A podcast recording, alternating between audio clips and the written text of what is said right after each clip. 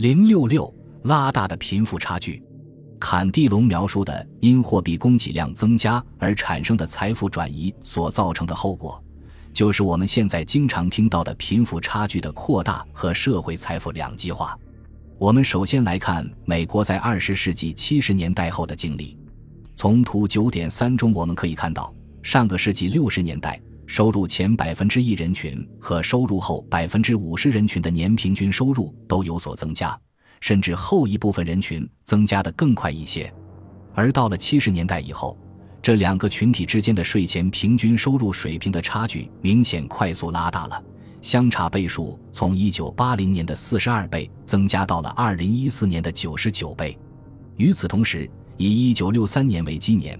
各个人群的收入占总收入的比例也发生了重大的变化，在所有人群中。只有收入前百分之一和百分之十人群的收入比例在总收入中是提高的，其余的百分之九十人群收入占比从八十年代以来都是下降的。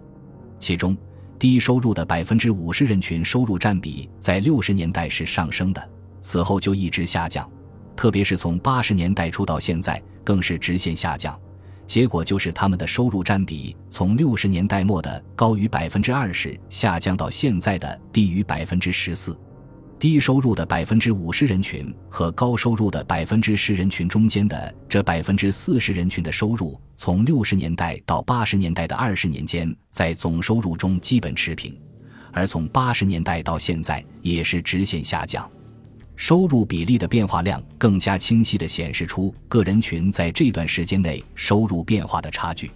七十年代收入比例的变化幅度呈现收敛的趋势，致使低收入的百分之五十人群的收入相对于总收入的占比在上升。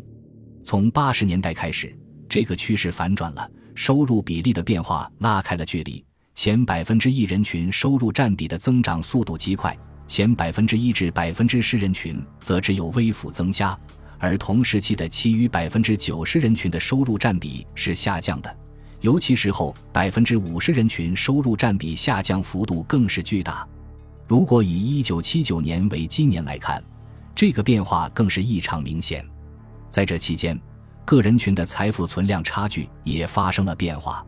毫无疑问，就财富存量而言，前百分之一人群的财富所占比例，从七十年代的百分之二十多一点，增加到二零一三至二零一四年的百分之四十左右，翻了一倍。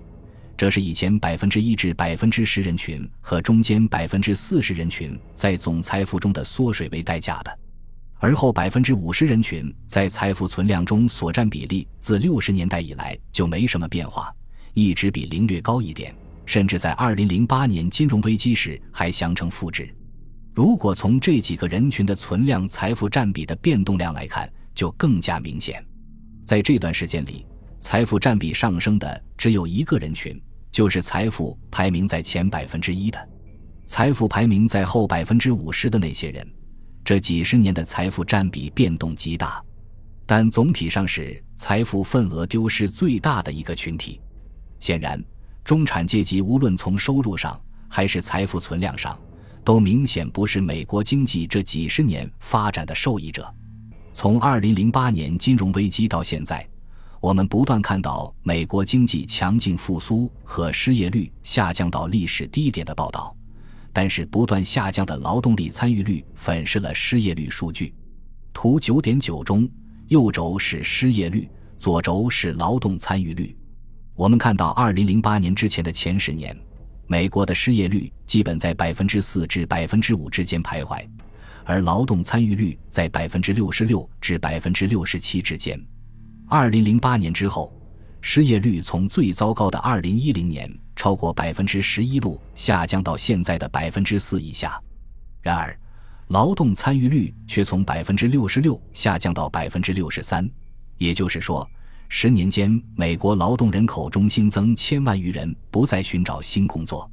与此同时，美国是全世界金融行业财富增长最多的国家。从1996年到2014年，这一领域的财富增长达百分之三十五点零。不仅如此，金融行业也成为美国制造亿万富翁最多的地方，亿万富翁人数增长了百分之四十一点六。而欧洲和其他发达经济体的财富增长和亿万富翁的人数增长还是集中在贸易和非贸易领域。同一份研究中，与欧洲相比，美国的实际高净值财富增长超过一零零零亿美元，来自对冲基金制造的亿万富翁很多，而这个数字在其他发达经济体微乎其微。